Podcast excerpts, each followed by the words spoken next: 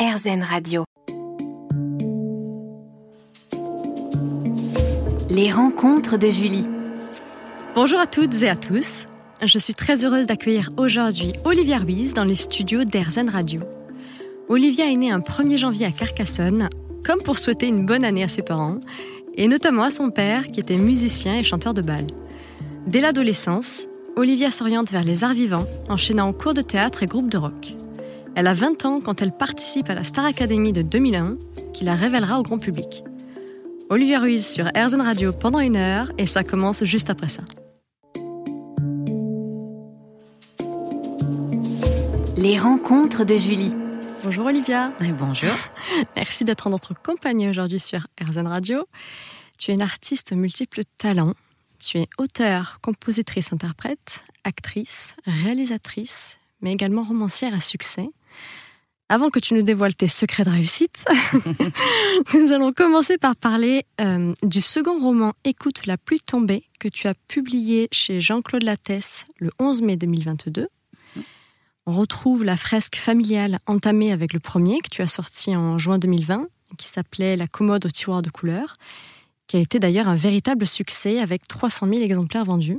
Mais cette fois-ci, ce n'est pas Rita, l'héroïne du roman, mais Carmen, sa sœur cadette. Et ce roman nous raconte l'histoire d'une famille de réfugiés espagnols qui ont fui le franquisme. Ça veut dire qu'on se retrouve comme en immersion euh, dans, dans des albums de famille. Est-ce que tu peux tout d'abord nous décrire le, contexte de ce roman, le cadre socioculturel, enfin le, contexte déjà? Alors, euh, Carmen va, va, vivre une grande partie euh, de, sa vie racontée dans notamment une prison de femmes sous le franquisme. Voilà, on traverse une période qui va à peu près du, du milieu des années 50 à la, à la fin des années 70. Mhm.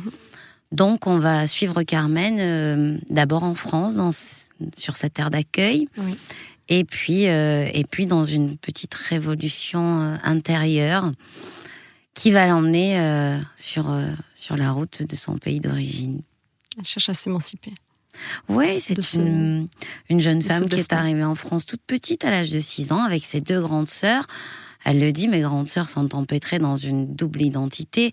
Moi, je n'ai pas euh, à subir cela. Bien évidemment, elle est, euh, elle va vivre ce dilemme-là, mais d'une façon différente. On ne peut pas renoncer, je crois, à son histoire. On ne peut pas faire une croix sur le passé, la mettre sous le tapis et puis se dire on est débarrassé. C'est ce que tente Carmen. Et euh, son passé va se rappeler à elle à un moment donné.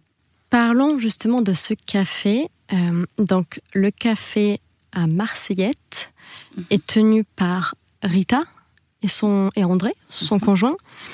Donc, les trois sœurs vivent dans, cette, dans cet environnement nouveau. Euh, ce lieu chaleureux, est-ce qu'il a permis de, de fédérer, de, rassembler euh, déjà la famille, hein, donc de se retrouver euh, mhm. ailleurs en sécurité, mais également il est quand même le centre de l'attention euh, de, de Marseillette, non Peux-tu nous en dire plus? Alors d'abord, c'est le café, euh, le café qui m'a servi de décor dans ce roman et le café dans lequel j'ai grandi. La terrasse. Voilà, la terrasse dans le village de Marseillette. voilà. Jusqu'à mes 11 ans, j'ai grandi là.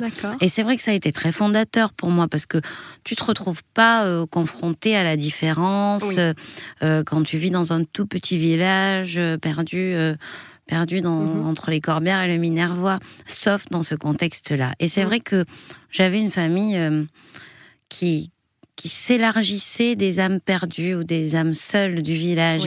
Et je me suis dit, mettre mes personnages dans ce décor-là va vraiment m'alimenter. Euh, choisir la fiction, c'est bien, euh, mais il faut aussi pouvoir euh, enraciner ces personnages dans des décors qu'on connaît bien ou les habiller d'émotions qu'on connaît bien.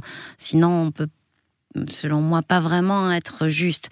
Et quelque part, en les, en les mettant ces trois femmes au café, je pouvais les rassurer comme, comme ce lieu m'a rassuré moi. Il y avait quelque chose D'ailleurs, je crois que tu as prononcé le mot cocon, mhm. de l'ordre de, de, la protection, la protection d'un monde, l'enracinement dans une société avec d'autres êtres qui, eux aussi, euh, doivent euh, manager avec, euh, avec leur histoire, souvent douloureuse dans ces périodes-là. Bien sûr. Donc voilà, c'était c'était quelque part aussi mettre de tout l'amour que j'ai pour ces, ces gens injustement appelés petites gens, mmh. les les paysans, les voilà les, les ouvriers agricoles, toute cette faune que j'ai côtoyée au café et qui euh, est bien loin de notre monde fait de culture et d'apparence, qui est vraiment dans une authenticité qui, moi, m'inspire beaucoup. Oui, il, était merveilleux.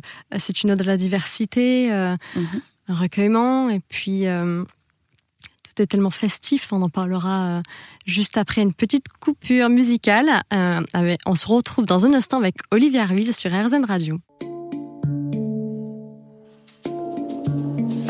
Les rencontres de Julie. Merci de nous écouter aujourd'hui sur RZN Radio. Je reçois Olivia Ruiz qui nous parle du dernier roman qu'elle a sorti, Écoute la pluie tombée. Donc oui, tu parlais des similarités dans l'écriture au niveau de, ton histoire et de la fiction. Mhm. Puis on retrouve également euh, les prénoms de, certains personnages qui font référence à ton histoire personnelle. Oui, ce qui a beaucoup perturbé ma propre famille mm. quand, quand ils ont lu parce qu'il disait au début on n'arrivait pas à entrer dans la lecture parce que les personnages euh, portent des noms de membres de ma famille.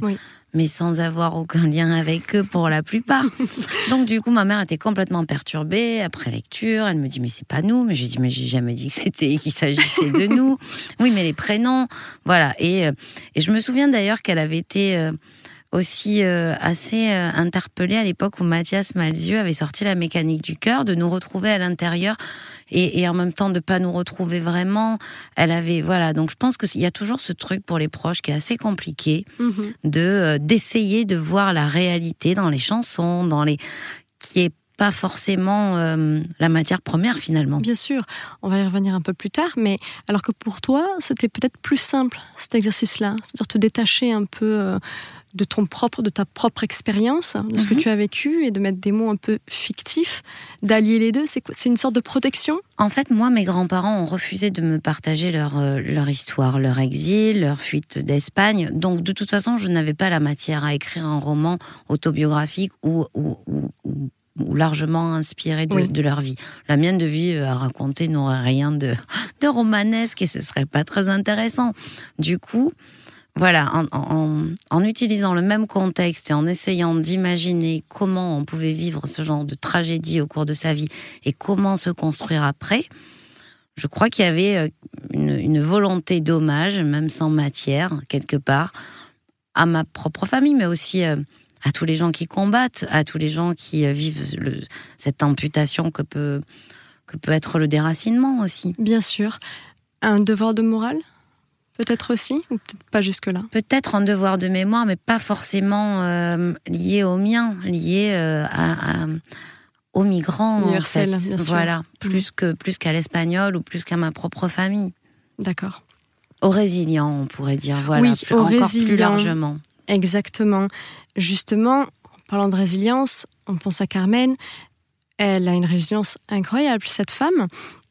Elle n'a peur de rien. Comme tu dis, elle s'est un peu rebellée par rapport à ce qu'elle vivait, euh, à l'histoire qui était déjà un peu écrite par rapport à sa, vie, à son destin. Peux-tu nous parler des choix de vie le panel des vies possibles auxquelles elle est confrontée? tout le monde y est confronté, mais elle, en tout cas, euh, elle suit plusieurs directions. On, la suit tout au long du roman. Euh, elle traverse des épreuves. Elle suit différents hommes, notamment le beau torero Antonio, mhm. mais qui l'amène une expérience terrible, la prison. Oui, et en même temps, elle est, elle, elle le choisit. Euh, elle le subit pas, en tout cas. voilà, elle n'est pas amoureuse de, ce, de cet Antonio. Il la fait vibrer, elle se sent vivante par la façon dont il met en scène notamment leur sensualité, puisqu'ils partagent une sexualité. Mhm. Mais euh, elle souhaite juste échapper à son destin. Et contrairement à ses deux autres sœurs qui ont réussi à, à formuler euh, leur, euh, leur dilemme, elle, elle a juste une colère qui grandit en elle et, un puissant désir d'émancipation, mais qu'elle a attribué à rien encore, alors que c'est probablement une peine profonde qui est celle de du flou sur ses origines qui nourrit cette colère. Mais elle est dans quelque chose. On, on, parle souvent de fuite en avant. Mm-hmm. Euh, les gens font des burn-out parce qu'ils se jettent dans le travail pour pas se confronter à, leur, à leurs problèmes parfois ou, ou à des, des peines profondes ancrées et anciennes. Ben, c'est ce qu'elle va. Elle fuit la France. Voilà, c'est Elle va jusqu'aux portes de Madrid d'ailleurs. Mhm. Elle va, Euh, en tout cas, elle, en fuit prison, le, euh. le destin qui semble être tracé pour elle. Elle est en prison sous le, sous le franquisme. Mhm. Donc euh, oui, c'est une tragédie terrible. Et en Et- même temps, ce sera son salut aussi. Voilà. Oui. Comme souvent, euh, d'une épreuve va naître un, un immense grandissement, euh, une, une maturité qui va nous rendre plus plus parés à affronter les problèmes suivants. Rien n'est vain dans le destin de Carmen. C'est ça que je voulais. Et Oui. notamment pour ceux qui allaient lire et qui se retrouvent souvent face à des, des, des- des- une accumulation de problèmes.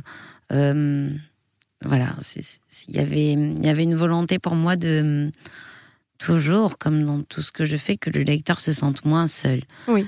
Euh, voilà, et, et n'oublie pas que derrière la montagne de, de problèmes, souvent se cache euh, quelque chose de très, de très beau et Un rien de lumière aussi, voilà. déjà, peut-être. Merci Olivia, on se retrouve juste après une pause musicale. À tout de suite.